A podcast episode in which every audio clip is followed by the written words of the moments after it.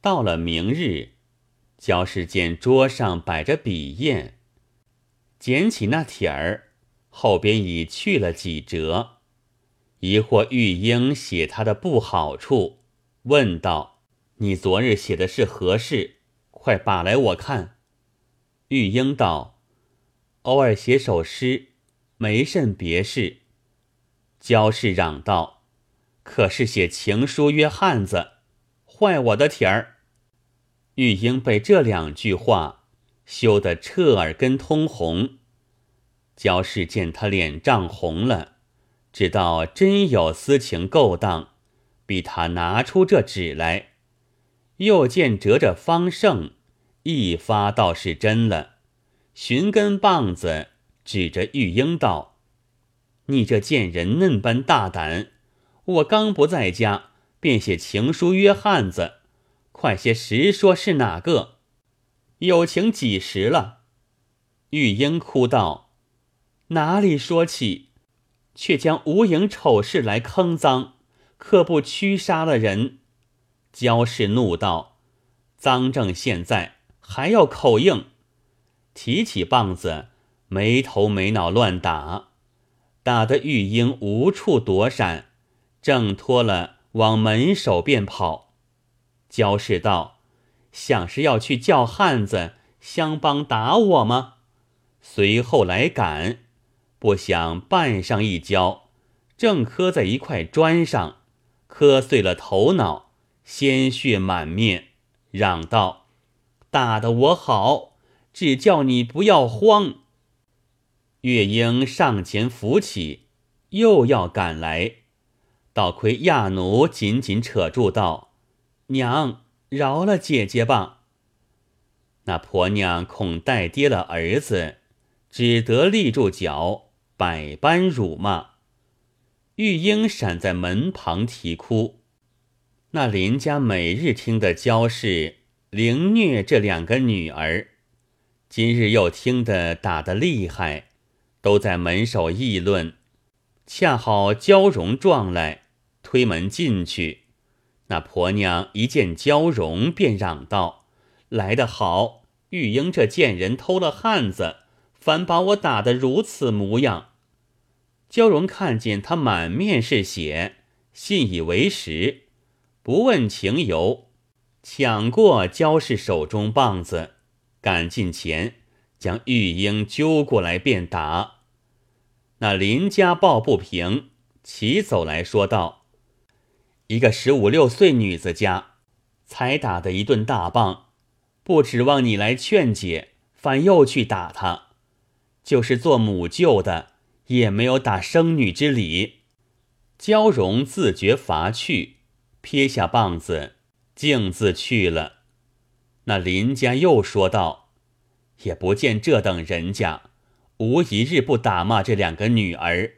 如今一发连母舅都来助兴了，看起来这两个女子也难存活。”又一个道：“若死了，我们就聚个功成，不怕那姓焦的不偿命。”焦氏一句句听见。林家发作，只得住口。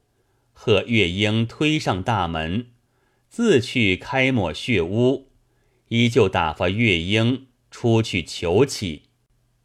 玉英哭了一回，忍着疼痛，原入里边去做针织。那焦氏恨声不绝，到了晚间，吞声饮气，想到。人生百岁，总只一死，何苦受嫩般耻辱打骂？等至焦氏熟睡，悄悄抽身起来，扯下脚带，悬梁高挂。也是命不该绝，这倒亏了晚母不去料理他身上，莫说衣衫褴褛。只这脚带不知缠过几个年头，步履虽连，没有筋骨，一用力就断了。刚刚上吊，扑通的跌下地来。惊觉月英身边不见了阿姐，情知必走这条死路，叫声不好了，急跳起身，就行转来，兀自呜呜而哭。那焦氏也不起身，反骂道：“这贱人，你把死来诈我吗？且到明日与你理会。”至次早，吩咐月英在家看守，叫亚奴引着到焦荣家里，将昨日林家说话，并夜来玉英上吊式说语，又道：“倘然死了，反来连累着你。”不如先送道观，除了这祸根吧。焦荣道：“要摆布他也不难。那锦衣卫堂上，昔年曾替他打干，与我即是相契。你家又是未及，竟送他到这个衙门，谁个敢来放屁？”焦氏大喜，便叫焦荣央人写下状词。说玉英奸淫忤逆，将那两首诗做个执证，一齐至锦衣卫衙门前。交融与衙门中人都是私熟的，先央进去道知其意，少请升堂，准了焦氏状词，差四个校尉前去，拘拿玉英到来。那问官听了一面之词，不论曲直，便动刑具。玉英再三折辩，哪里肯听？可怜受刑不过，只得屈招，拟成寡罪，发下狱中。两个进子扶出衙门，正遇月英妹子。原来。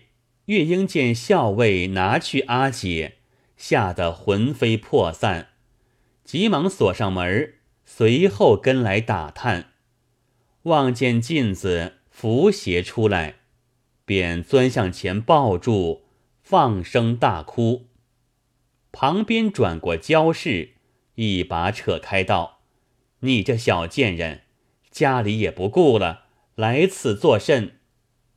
月英见了焦氏，犹如老鼠见猫，胆丧心惊，不敢不跟着他走。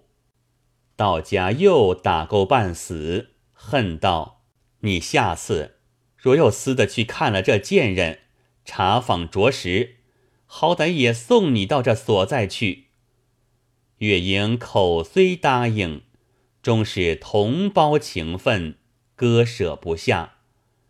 过了两三日，多求起得几十文钱，巧的学到监门口来探望，不提。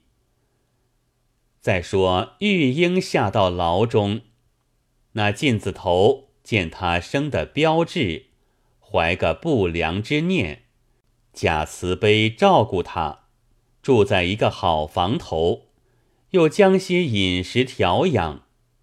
玉英认作好人，感激不尽，叮嘱他：有个妹子月英定然来看，千万放她进来相见一面。那镜子紧紧记在心上。至第四日午后，月英到监门口道出姓名，那镜子流水开门引见玉英。两下悲嚎，自不必说。见至天晚，只得分别。自此，月英不时进监看去，不在话下。且说那晋子贪爱玉英容貌，眠思梦想要去奸她。一来耳目众多，无处下手；二则恐玉英不从，喊叫起来。坏了好事，提空就走去说长问短，把几句疯话撩拨。玉英是聪明女子，见话儿说的蹊跷，已明白是个不良之人，留心提防，便不十分招架。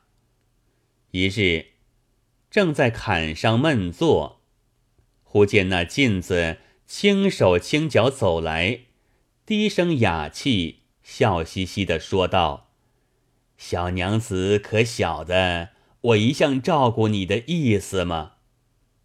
玉英知其来意，即立起身道：“奴家不晓得是甚意思。”那镜子又笑道：“小娘子是个伶俐人，难道不晓得？”便向前搂抱，玉英着了急，乱喊杀人。那镜子见不是话头，急忙转身，口内说道：“你不从我吗？今晚就与你个辣手。”玉英听了这话，捶胸跌脚的嚎哭，惊得监中人俱来观看。玉英将那镜子调戏情由告诉众人，内中有几个抱不平的，叫过那镜子说道：“你强奸犯妇，也有老大的罪名，今后依旧照顾他，万事甘休。倘有些差错，我众人联名出手，但凭你去计较。”那镜子情亏理虚。满口应承，陪告不是，下次再不敢去惹他。正是羊肉馒头没得吃，空叫惹得一身膻。玉英在狱不觉又经两月有余，已是六月初旬。原来每岁夏间，在朝廷立有宽恤之典。差太监审录各衙门未经发落之事，凡事往人冤，许诸人陈奏。必及六月初旬，玉英闻得这个消息，想起一家骨肉俱被焦氏陷害，此番若不申冤，再无昭雪之日矣。遂草起辩冤奏章。将何家受冤始末细细详述，叫乐英击奏。其略云：臣闻先正有云，五行以不孝为先，似得以无意为耻。故斗士投崖，云华坠井，是皆毙命于纲常，流芳于后世也。臣父。锦衣卫千户李雄，先娶臣母，生臣姊妹三人，及弟李成祖。不幸丧母之日，臣等俱在孩提。父美见怜，仍娶继母焦氏抚养。臣父于正德十四年七月十四日，征陕西反贼阵亡。天祸陈家，流遗日甚。陈年十六，未获结离。姊妹伶仃，皆无一贺。表梅已过，红叶无凭。常有送春诗一绝云云，又有别宴诗一绝云云，皆是有感而言，情非得已。奈母氏不察臣中，疑为外遇，逼就交荣，拿送锦衣卫，诬臣奸淫不孝等情。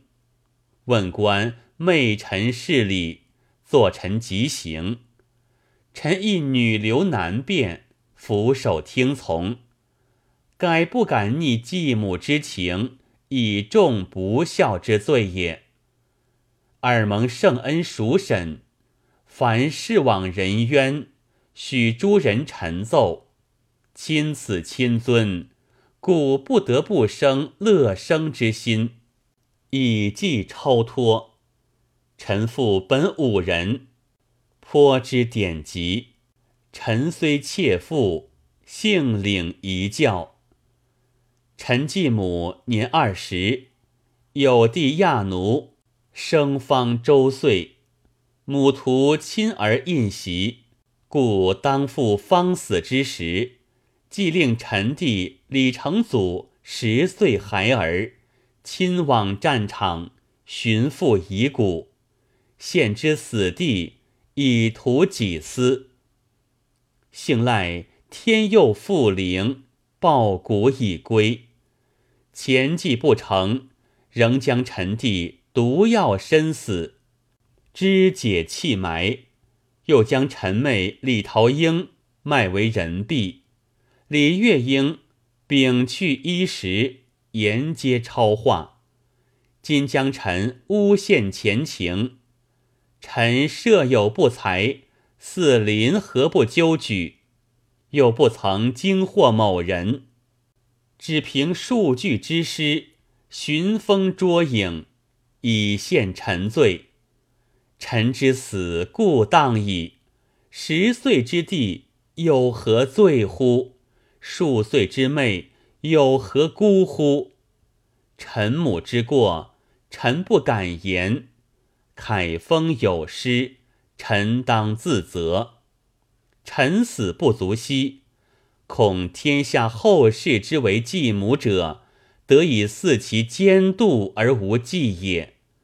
伏望陛下。俯察臣心，将臣所奏付诸有司，先将臣速斩，以快母事之心；次将臣师未刊，有无事情，推降臣母之心，尽在不言之表，则臣之生平或雪，而臣父之灵亦有感于地下矣。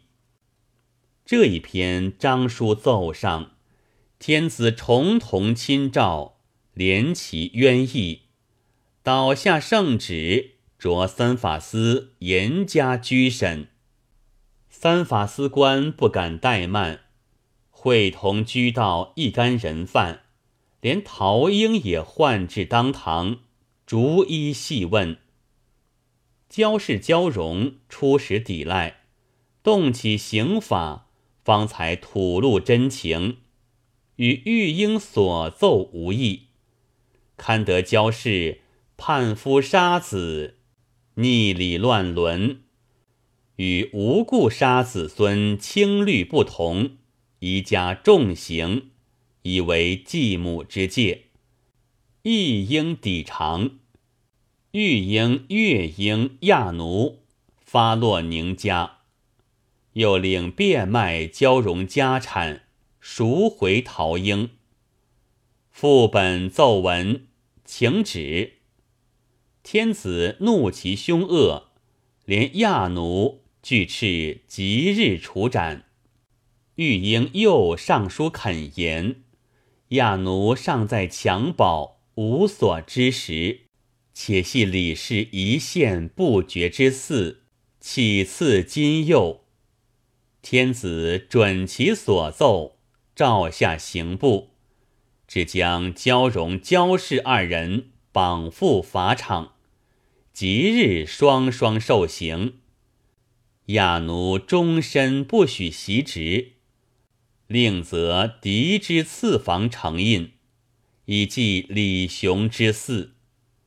玉英、月英、陶英，俱则世人配嫁。至今《列女传》中载有李玉英辩冤奏本，又为赞云：“李氏玉英父死家清，送春别宴，母仪外情，置之重欲，显离飞行。陈情一书，冤至始明。”后人又有诗叹云：“昧心纨母屈如钩，只为亲儿起独谋。假饶血化西江水，难洗黄泉一段休。”